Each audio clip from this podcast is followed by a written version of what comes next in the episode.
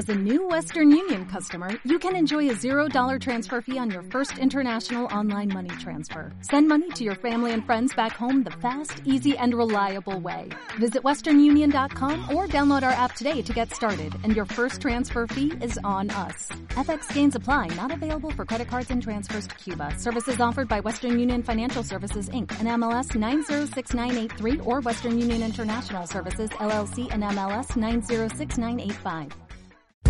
Hola, bienvenido a un nuevo episodio de Entre Cañas y Barriles, un podcast de Rey Bar Sur sobre instalaciones de cerveza de barril, congresos, cultura y panorama cervecero.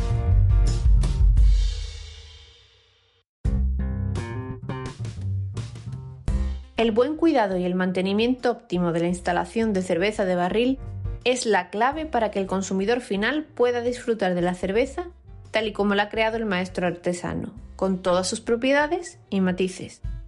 Hoy nos acompaña Jesús Méndez, gerente de Spa en Service y Los Cristianos. Nos hablará de cómo descubrió su vocación durante su infancia, gracias al trabajo de su padre. Y también abordaremos conceptos tan importantes como limpieza, rotación, tiraje o innovación. Una charla muy amena y didáctica para todos los amantes de la cerveza.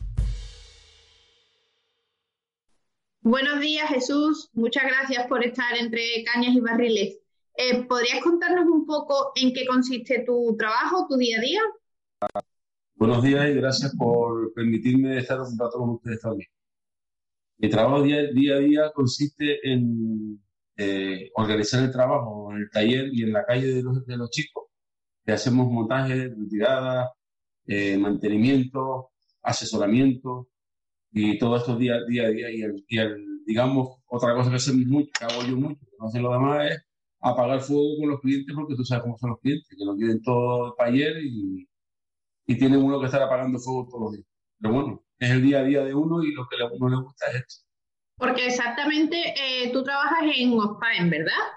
Bueno, trabajo en Ospaen y en otra empresa que se llama Los Cristianos de ¿Y, exactamente qué, qué, hacéis? ¿Qué os dedicáis? ¿Al servicio técnico relacionado con instalaciones de frío?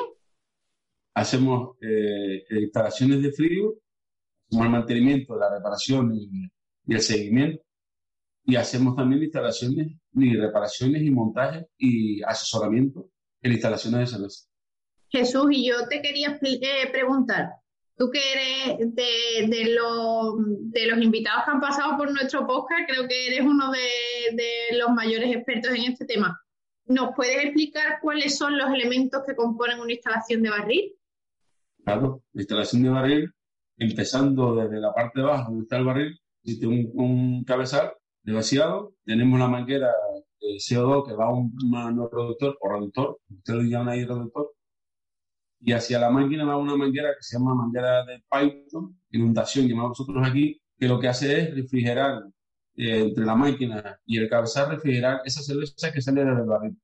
Entonces ahora llegamos a lo que es la parte de la máquina. En la máquina tenemos una máquina, bien sea el modelo V50, V100, V200, el modelo que sea, todas, todas hacen, el principio es el mismo.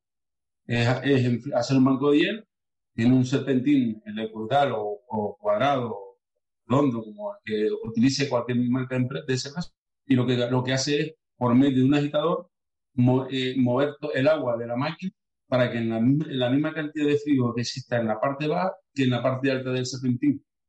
Porque si no le pusiéramos el agitador, el agua fría tendería a caer hacia abajo, por lo tanto la parte de abajo estaría fría, pero la parte de arriba estaría como mínimo un grado o posiblemente grado y medio por, por encima de, de la que está de abajo la misión de la máquina y del agitador que en sí, que es la vida, digamos, es el, digamos, entre comillas, quien mantiene toda la instalación, que es el motor agitador, es inyectar agua hacia el cabezal, mover el agua en la máquina para que siempre esté el flujo de agua caminando y siempre tengamos la misma cantidad de frío arriba que abajo y en todas las partes de la máquina, y a su vez inyectamos agua fría hacia la columna, que es la otra parte de la columna final, que, se llama, que es la que parte que sale de la máquina hacia la columna, sale por una manguera Python igualmente, y va hacia la columna, y a su vez va hacia el grifo.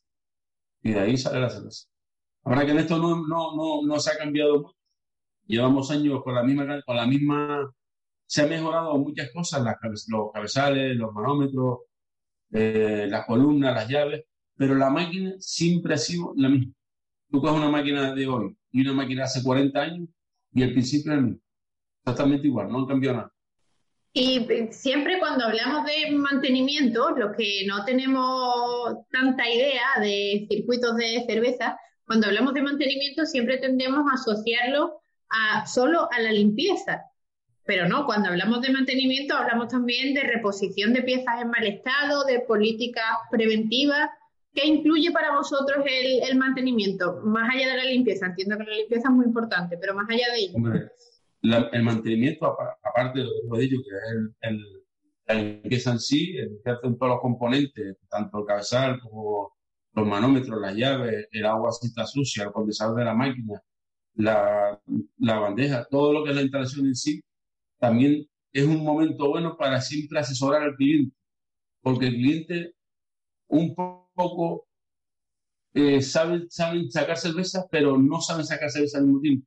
No sé si me entienden muchos de los clientes tienen la manía de meter el vaso hasta no, no lo ponen por encima de la llave porque no se puede, porque si no la pondría por ahí. Entonces, un poco, ahí, haces la limpieza y entonces tú lo vas intentando llevar a tu terreno y explicando, mire, usted cuando saca la cerveza, ponga el vaso con el bicicorado, que caiga aquí, intente que no roce la cerveza, que no roce el vaso, para que la, la puma sea, sea, perfecta y todo, aparte de cambiar las piezas y todo, pero siempre, intenta, siempre intentamos un poco ser un poco machacante con eso, porque el cliente con las carreras y el día a día, pues llegan y, y, como hay muchos, hay muchos, si son chicos jóvenes, tú se lo explicas bien, pero como hay muchos mucho clientes en la calle, o sea, muchos mucho clientes, tienen muchos camareros en la calle y a su vez son, son camareros viejos.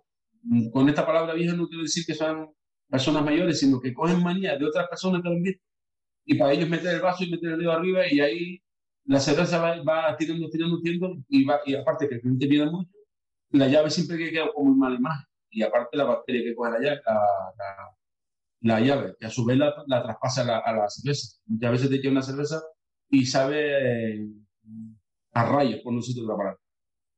Es lo mismo que con los vasos, asesoramos también sobre todo el tema de los vasos, porque para nosotros una cosa primordial, aparte de que la máquina tenga el frío, que la, el barril que esté en un sitio adecuado, no tenga mucha temperatura, es que los vasos siempre estén bien limpios.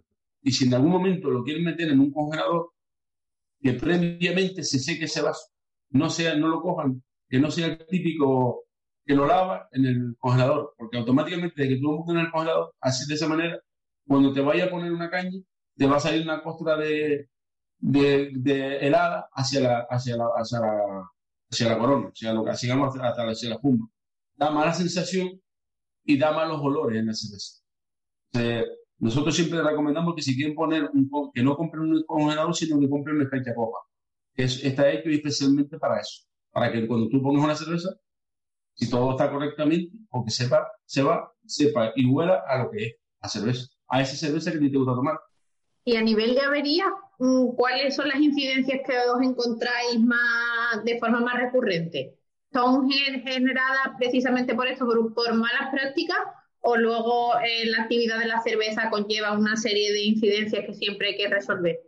La, actividad de la, de la, cerveza siempre conlleva una cantidad de desgaste. Un cliente, no lo mismo un cliente que gasta un barril al mes, o a, perdón, a la semana, que un, barril un cliente que te gasta cinco barriles al día. Siempre tiene un mayor desgaste. Siempre cambia más y quita más. Y con la carrera siempre se hacen más. Muchas veces se hacen súper mal. De hecho, quitan y ponen muchas veces sin levantar la maneta del, del cabezal. Eh, averías diarias, diarias así, que cada día salgan más. La verdad que ahora mismo, ahora mismo no tenemos, no tenemos esa, ese, avería que digamos si vamos a, a, puntualizar como que esta avería es la más que sale. En este momento sí hay una, en el momento del COVID sí hay una que es el agitador porque las máquinas han estado paradas, han estado paradas y eso nosotros hicimos mantenimiento para que no pasara y vaciamos las máquinas para que no tuvieran problemas con los agitadores pero claro, ellos llegan, enchufan, arrancan, por la condensación del agua entra en el motor, el motor se bloquea, se seca y cuando va a arrancar no puede arrancar porque está, seco, está arrancado por la humedad. Y el resto de averías, la verdad, hoy en día, hoy en día, así que yo recuerde, la mayor, podría ser la mayor avería, la sin avería, podría ser la mayor avería. La que te llaman por cosas así, porque eso sale, si por ejemplo, a mí me salen hoy 30 averías, por decirte, posiblemente 18 son sin avería. Que son sin, no es a una avería, sino que el cliente te llama porque a lo mejor piensa que es la cafetera, la cafetera de ella la tiene averiado, o porque el botellero de ellos salta y no es tuyo, o porque llama porque suelta agua y no se da cuenta que es de su fregadero, o porque le salta automático y no se da cuenta que es una máquina que tiene, de un botellero que tiene al lado, o un refrigerante que tiene al lado, y cosas así. Eso es el día a día, es una cosa que es muy difícil de, de combatir. yo sé que se ha intentado, hay muchas empresas que han intentado poner un técnico a la hora de recoger las averías y explicarle, pero el cliente siempre, por bien o por mal, siempre te va a intentar colarte. Siempre va a intentar decirte, mira, lo siento, pero la avería es esto y tú vas a ir allí y realmente no es una avería tuya, una avería de otro y ellos quieren, ellos piensan porque que tú vayas allí, no se lo vas a solucionar cuando no es así. cada uno es, la calle es muy, muy complicada. La calle, el, que vive, el que ha estado trabajando en la calle sabe que es muy complicada. Los clientes son, a veces, algunos son un poco, digamos, buena gente y otros que le damos. Pensamos que somos como médicos, que, que llamo ya. Entonces, en este caso, te llaman por tonterías, que dice tú, pues, una, cambiaron, se le cambió, se le, se le toda la botella de gas. Tienes que ir a cambiar, te llama a ti por la avería porque tiene una fuga. Él sabe que es una fuga de gas. Si lo que quieres es tú vayas y le cambiar la botella de gas, eso es todos los días. Pero bueno, es lo que nos toca, no hay otra cosa. Y respecto a la limpieza, por ejemplo, ¿no? Que a lo mejor pasa un poco como, como tú nos estás contando. ¿Vosotros dais una serie de pautas con respecto a la limpieza para que vuestros clientes o el barista pueda hacer la limpieza por sí solo? ¿O la hacéis vosotros? No, eso lo hacemos nosotros primero porque hay un producto químico por medio y necesitas una tanqueta para hacer la limpieza.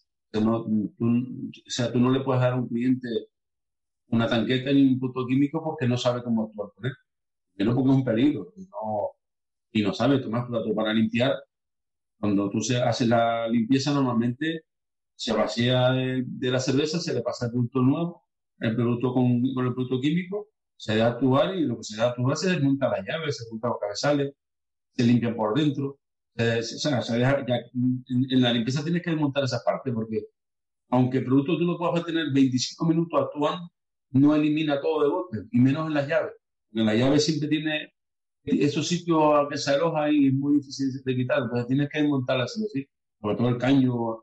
Lo que sí se le dice mucho al cliente es que procure de limpiar el caño todos los días con, con un paño húmedo, que esté limpio y que a la bandeja le eche agua caliente todas las noches entre eso. Se, se tranca con muy facilidad y si no lo limpia, ya empiezan a salirte el típico mosquito que tú caminando por encima de la, de la bandeja, porque no se limpia. Y la limpieza la, tiene que hacer una, una, persona técnica, sí o sí, porque están, eh, se le han dado cursos para eso y están cualificados para hacer eso. Se lo puede dar a cualquiera porque ya pasó, ya ha pasado accidentes de personas así y, y uno lo pasa mal. A mí no me pasó, gracias a Dios, mi padre sí, estaba trabajando aquí, cuando se trabajaba con, no como ahora, que se trabaja con sobre, antiguamente se trabajaba con sosa, y el cubo lo tenía en el suelo con toda la confianza del mundo y el niño pasó por allí y se tragó la pena. Estuvo 15 días el niño que si venía, que si se quedaba aquí o se iba para el Siempre se recomienda que aunque puedan comprar los, las tanquetas en cualquier, en cualquier página que encuentren por ahí, hay que darle una, un mínimo, un mínimo de explicarle cómo se tiene que hacer y cuáles son las medidas de seguridad sobre todo. Una gota, te cae una gota, no tiene una jafa, que una, una gota te cae en el ojo, lo que no es fácil. Es, para nosotros es fácil, pero es muy fácil que también una persona que lo compre tenga una accidente. Es muy fácil. ¿Y con qué periodicidad hay que hacer este proceso de limpieza? Porque todavía parece que, es un poco como que cuando se hace eh, es algo pues que uno hace de, por propia iniciativa, pero no, hay una periodicidad. Las instalaciones hay que limpiarlas, depende del tipo de cerveza que se sirva, o depende de la época del año en, la que estemos? Normalmente las cervezas industriales, normalmente, están casi todas en cuatro meses. Casi todas. No siete que todas. Y lo que son cervezas artesanas tienen que estar en dos meses. La, cerveza artesana eh, se contamina más rápido que la cerveza industrial. normalmente la, cerveza artesana, depende de qué sitio, tienes que limpiarlo antes de dos meses o a dos meses. Y las cervezas industriales, depende también qué sitio. Si, por ejemplo, son un cliente de mayor rotación, lo mejor puede aguantar hasta los cinco meses, pero lo normal son cuatro meses. Dos meses para cervezas eh, artesanales y, cuatro para industriales. Ese es lo que me ha dado bien la experiencia en los años que llevo trabajando. Como, como usuario, como consumidor de cerveza, ¿en qué se traduce que una instalación no esté bien montada, no sea correcta, no esté bien limpia? es lo que notamos, ¿no? Si, si, yo voy a un bar que no está, que no tiene un buen mantenimiento, ¿qué es lo que noto? Pérdida de sabor de la cerveza, el volumen de la crema. Vamos, si está mal montada y no lleva un buen mantenimiento, sobre la marca lo vas a detectar. Que que te pongan una caña, o bien te van, a llegar descarbonatada, pero no tiene una pérdida por algún lado y se ha hecho una extracción mal o tiene olor a acélico, o tiene la crema no dura, la crema también no puede durar por el gas o también por el vaso que esté mal, mal limpio. Es que se ve a la lego. Es una cosa que se ve, el consumidor ya lo ve de por sí, porque si tú estás acostumbrado a ver una cerveza siempre, la misma cerveza, de que te saquen, te pongan una cerveza, la cerveza con algo distinto y ya automáticamente tu cerebro dice, no, aquí hay algo mal. Cuidado que hay algo mal. Y se, detecta sobre la marca. Si está mal montada, primero, porque a lo mejor no le han puesto los riesgos bien, y hay partes donde se está contaminando, o sea, donde está, la, la, cerveza parada mucho tiempo y no hay una refrigeración. Entonces ahí que la nuclear va criando. Y si no tiene hielo, pues la primera cerveza te saldrá a 6 grados, pero es que la segunda te puede sacar a 10, no te va a salir a, entre 0 y 1 grado. Y el mantenimiento, lo mismo. Si no se le hace un mantenimiento periódico, te puede dar malos olores sobre la marcha, más que saltas rápido. Y si son los vasos, son los más. El, mismo, el mismo vaso, cuando uno sabe si un vaso está limpio o no está limpio, es muy fácil sacar. Porque tú te echas una caña y cuando tú ves burbujas pegadas en la pared del vaso, eso significa que el vaso está sucio. Es automático. No significa que tengas jabón, sino que el vaso fue mal fregado. En limpiar una parte, pero esa parte se quedó sin pegar. Entonces la burbuja se pega, la, burbuja de la cerveza se, se adhiere a, a la pared donde está la suciedad. Y desde tu punto de vista y tu experiencia después de todos estos años, ¿Qué es lo más importante en la instalación para que la cerveza de barril salga perfecta? ¿Es el frío? ¿Es la limpieza? ¿Es la rotación? Importante, importante son las dos. Lo que es la rotación y que la máquina esté limpia, sobre todo limpia. La rotación, uno, porque si un barril que está pinchado y lo pincharon hoy y tarda en sacarlo nueve días, al noveno día ya la cerveza ya empieza a, depilar para atrás, ya empieza a tener el problema. El que tenga, que esté un poco más caliente, lo mejor, sí, porque nosotros los, españoles estamos acostumbrados a que la cerveza esté bien fría. Pero sobre todo la limpieza, porque si las partes donde, donde tú estás haciendo la cerveza no está limpia, siempre, por muy, muy buena que sea la cerveza, siempre va a salir mal por la calle, por el, por el, gris. Porque al no estar limpio, todo eso lo va arrastrando. Entonces, todo eso se traduce al vaso, se traspasa al vaso. Entonces, cuando tú no te lo echas la boca si de por sí está un poquito caliente y de por sí está mal, ya la tienes que llevar para atrás porque no te gusta. No, es uno solo, son varios factores para que salgan perfectamente. Y tú nos decías al principio que, en realidad la base de las instalaciones ha cambiado poco a lo largo de, de estos años, ¿no? Cómo, cómo funciona la base de su funcionamiento. Y yo te quería preguntar, a través de la innovación, sabes que, bueno, pues que últimamente se invierte mucho en innovación, de artículos que forman parte de las instalaciones de barril. Para garantizar la calidad de la cerveza, ¿en qué áreas crees tú que, se debería de, trabajar? En el circuito del frío, en la regulación del gas, que sabemos también que es un tema así bastante complicado, mayores facilidades para el tiraje, que también nos has comentado pues que es importante que el barista sepa ¿En qué áreas crees tú que debería de ponerse el foco de la innovación? Mm, como te comenté antes, todo en, la instalación de, cualquier instalación de cerveza, todo se ha cambiado. Desde el mismo pinchador que antiguamente se compraban de, una, de, bronce, cromado, ahora son de acero y son distintos, aguantan un poco más de tiempo. Los manómetros han cambiado también un poco, cada vez se han ido, perfeccionando para que tengan mejor, sean más útiles. Pero lo único, la columna es lo mismo, porque cada, marca cambia la columna y va buscando su. En el momento dado fue la columna sudando y ahora ya son columnas secas todas. Todo el mundo se ha dado cuenta que que al final la columna sudando da mucho problema en el barco porque hay muchas humedades. Yo creo la, la única parte que no se ha tocado, y yo te puedo sacar una foto ahora mismo de una máquina que tiene 40 años que hemos llevado, es exactamente lo mismo que una máquina que tiene hoy, hoy fabricada esta mañana. Exactamente igual. La única diferencia es que aquí ya está un motor que era de R12 y ahora un motor de R16. Es la única diferencia. Yo creo que mm, dependiendo en qué cliente, sí se debería de, innovar lo que es la parte donde va, donde va a estar alojado el barril. Porque el barril, queramos o no queramos, y poner un barril en una instalación, en un cliente donde el foco de calor es muy elevado, queramos o no queramos, vamos a tener pérdida de, de ese barril de tanto, a lo, si tarda mucho en venderlo. Aunque, la, aunque le aportemos mayor presión, siempre va, no sale como la cerveza natural. Si el barril está metido en, al lado de un cubo de basura, o todo lo de la basura, va, se va a contaminar la cerveza que está allí. Eso lo vemos diariamente. Yo creo que donde más se debería de, intentar buscar una solución para que no existan estos problemas así es en el barril, donde está alojado el barril. Porque la máquina en sí funciona perfectamente, depende del sitio, hará más hielo, menos hielo, o, estará más, más en un espacio más abierto o menos cerrado, pero más o menos funcionan. Más o menos las llaves, o sea, las columnas son las que son porque cada marca pone la suya, dependiendo de lo que quiera. Gracias a Dios creo que cada, cada marca ya cuenta más con los técnicos para poder fabricar una, una columna.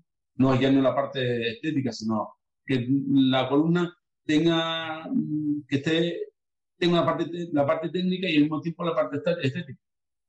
Pero la parte que no se ha tocado mucho, mucho, mucho, ha sido la parte del barril.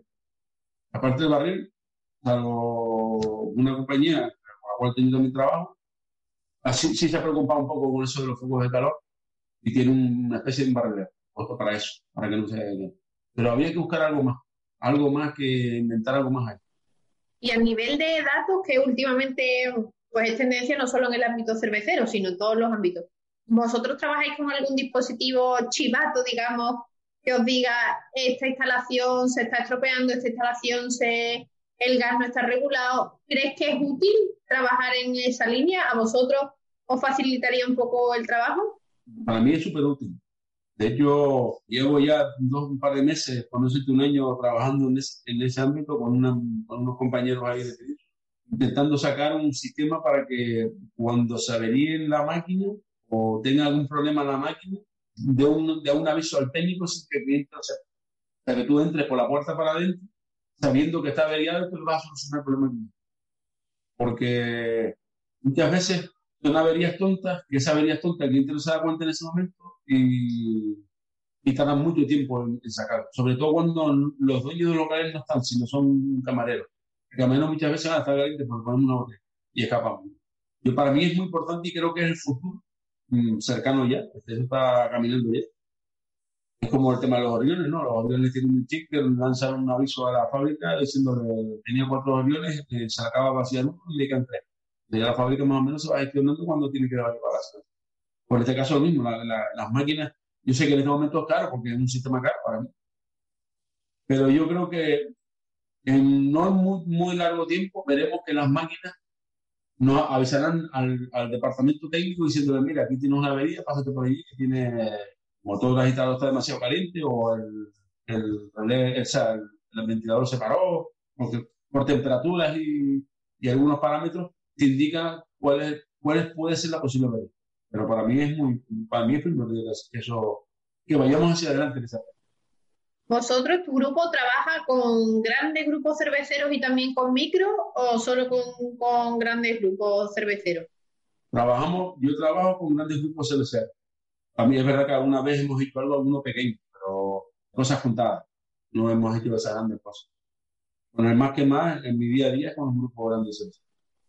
Y ya por último, para cerrar eh, este formulario, el, el primer la primera tanda de preguntas, te queríamos preguntar, bueno, ¿cuál es tu vinculación con River Sur? Desde hace, porque yo, mis compañeros comerciales, pues me han hablado de ti, que son los que me ayudan en la búsqueda de, de los invitados, pero, pero bueno, yo quiero, saber eh, cuál es tu relación con River Sur, desde cuándo los conoces.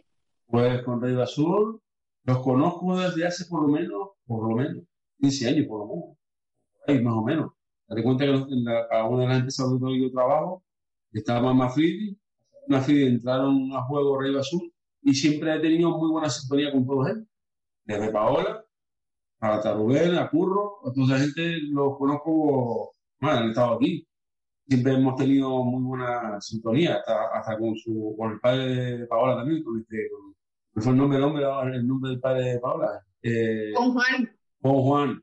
Es para mí una, una, una, persona, la verdad, que muy entrañable, porque la verdad que he, ido, he estado varias veces con ellos en, en, en Alemania y estar con él es como como tener un, no sé, un amigo, un amigo mayor que, que, cuente, que, con el que puedes contar el día a día, las batallas del día a día. Es una persona que ya muchos años trabajando y que, y que ha pasado por muchas marcas y, una fábrica donde ha visto muchas cosas diarias.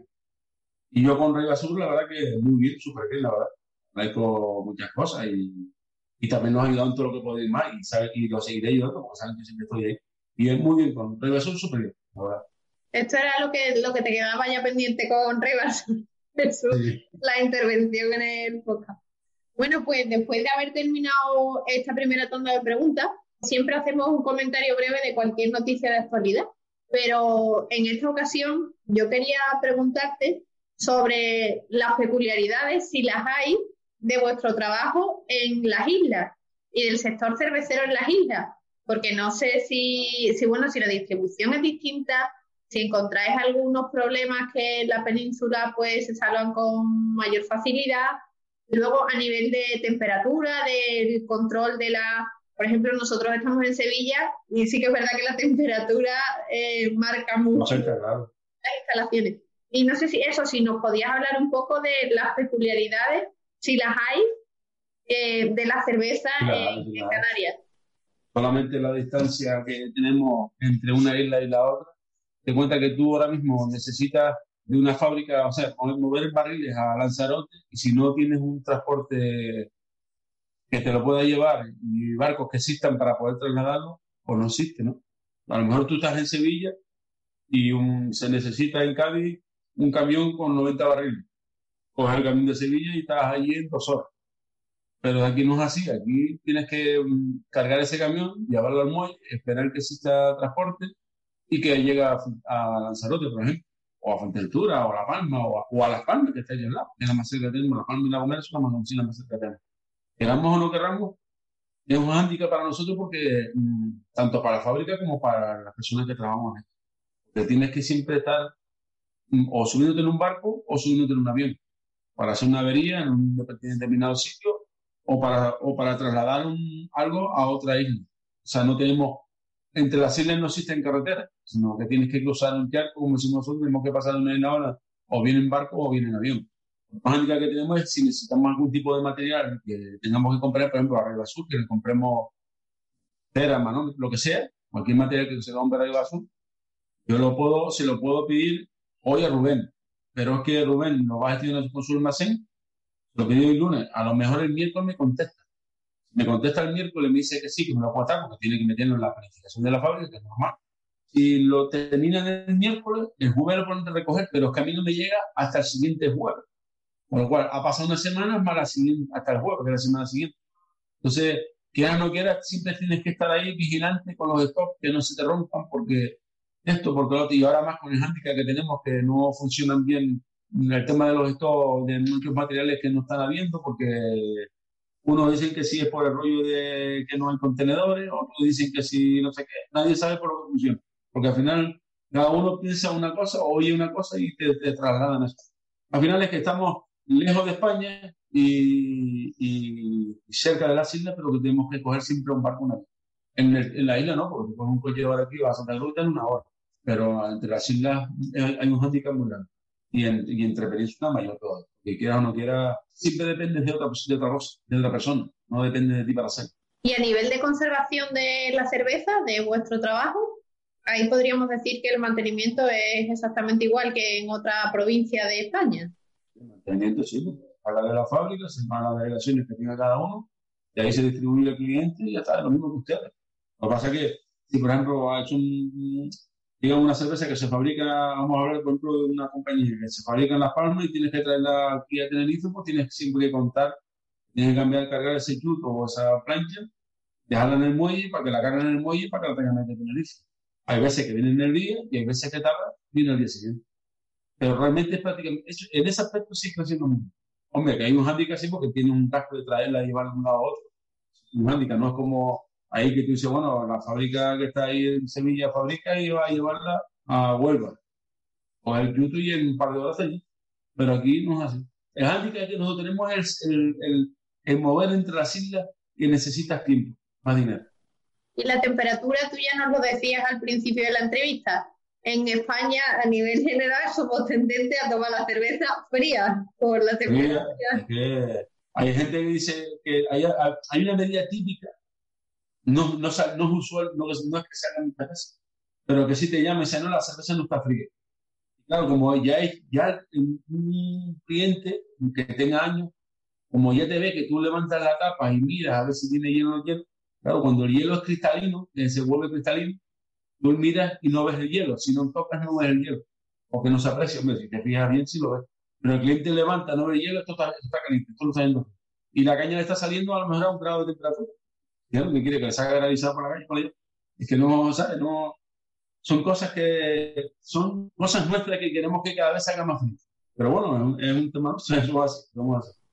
Muchas gracias por, por, contarnos todo esto. Bueno, pues solo queda ya el formulario final secreto de todo cervecero, que es un poco ya para conocerte no solo en el ámbito profesional, sino en el ámbito personal cervecero, porque entendemos que, que, aparte de trabajar en la industria de la cerveza, eres un amante de, de la cerveza, ¿no? Y te gusta la cultura cervecera y demás. Entonces, te vamos a lanzar una serie de preguntas y tú nos vas contestando, pues pues con tus gustos, ¿no? Y tus preferencias respecto a la cerveza, ¿te parece? Venga, ok. ¿Recuerdas cuál fue la primera cerveza que probaste? Una dorada Cristo. Mi padre y yo trabajaba en dorada toda la vida, así que la primera que probé, lo mismo que me bebía mi padre, bebía yo, así que no. ¿Y qué tipo de cerveza es la que más te gusta? ¿Qué tipo de cerveza más me gusta? Es ahora mismo la roja. La dorada especie roja me encanta. Una cerveza que me, me, me sí ha sido dorada especial, pero ahora me gusta más la especial roja. Llevo ya más, desde que salió, prácticamente es la que veo. Me encanta, la verdad está, está muy bueno, muy bueno. ¿Y hay algún tipo de cerveza en especial que no te guste o que te guste menos? Al principio, cuando empecé en este mundo, no me entraba la Guinness, cerveza Guinness. Pero después le fui cogiendo el amargor ese que tiene y me fue gustando. Y de hecho, no, he probado, cada vez que veo una cerveza nueva la pruebo. Y no puedo decir que ninguna cerveza no me gusta, porque la verdad es que cada una tiene una peculiaridad. Y creo que para mí no hay cerveza mala, todas son buenas. Y, pero en este momento no tengo ninguna cerveza que yo pueda decir, no me gusta. me... Hay una cerveza que son más dulces, otras que son más amargas, otras que tienen otras condiciones, pero mm, la verdad, he probado, con los años que uno lleva aquí trabajando, he probado una mucha cerveza y que al final al principio cuando tú empiezas esto, dices, no, me gusta esta porque esto es demasiado amargo. De hecho, cuando probé la primera Guinness, yo hubiera decidido, ¿por qué se ve?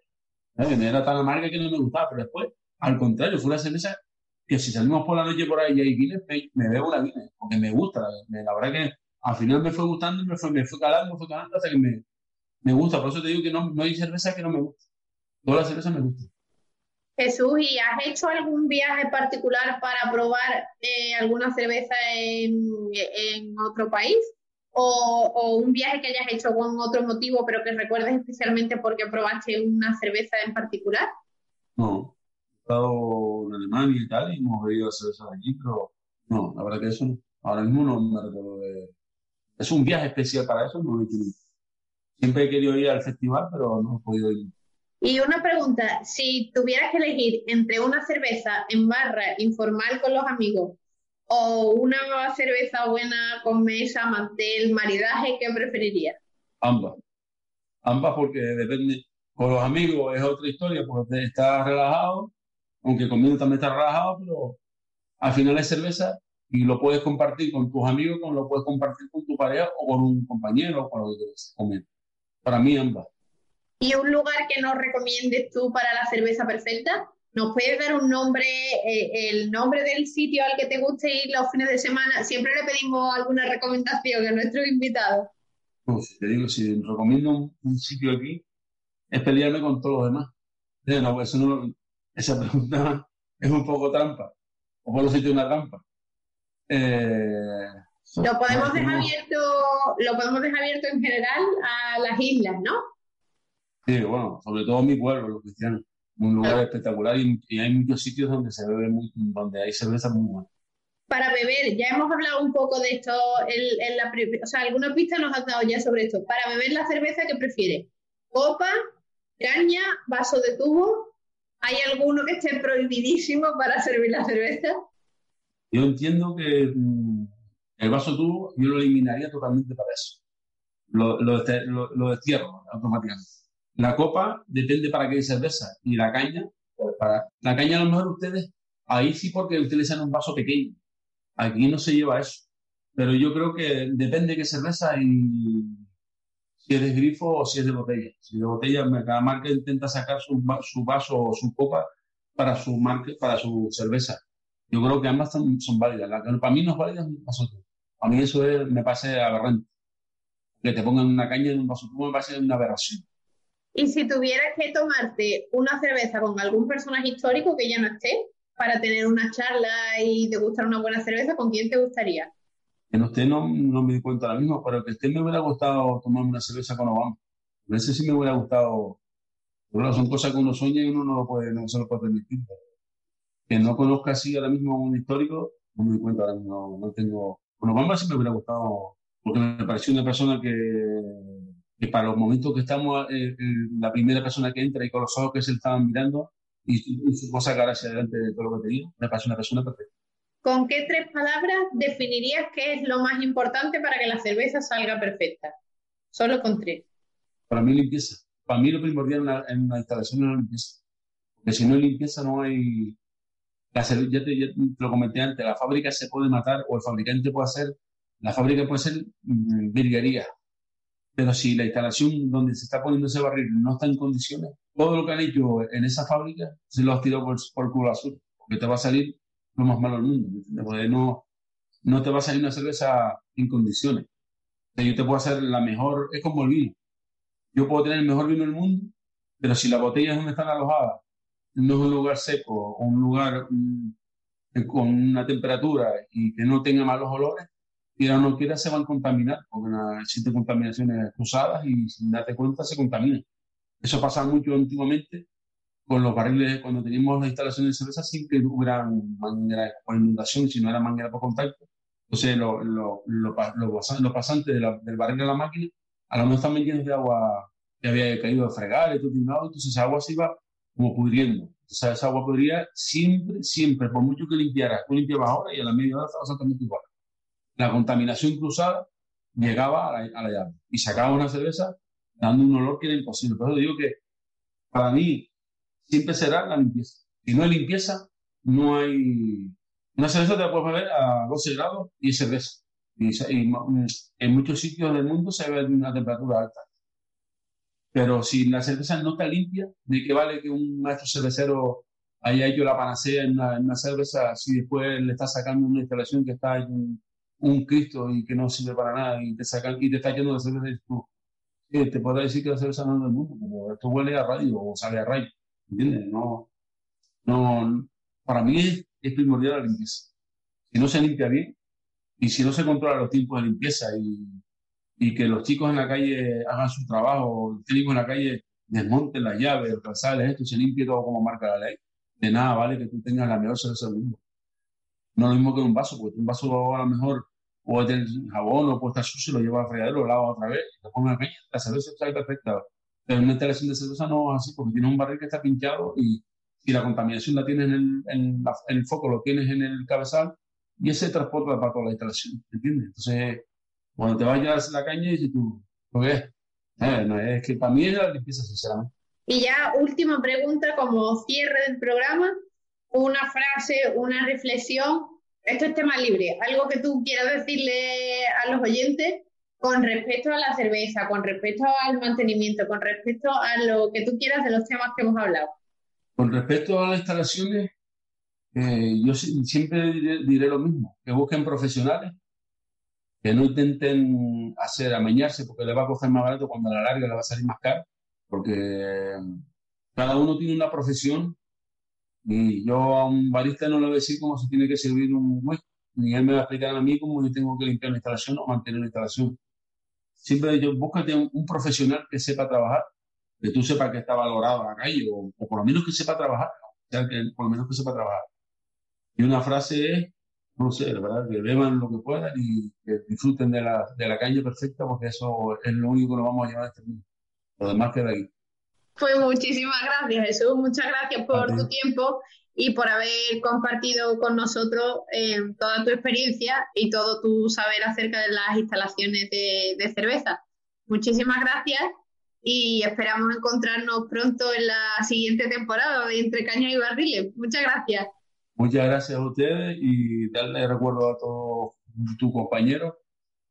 Y nada, y si no los vemos, si no nos vimos antes o no nos vemos antes, pues feliz Navidad. Igualmente, así haremos. Gracias, Jesús. Si te ha gustado la entrevista de hoy, compártenos. Y si todavía no lo has hecho, suscríbete a Entre Cañas y Barriles. Todos los episodios y contenidos adicionales en nuestros canales de Apple Podcasts, Spotify, iVoox y YouTube.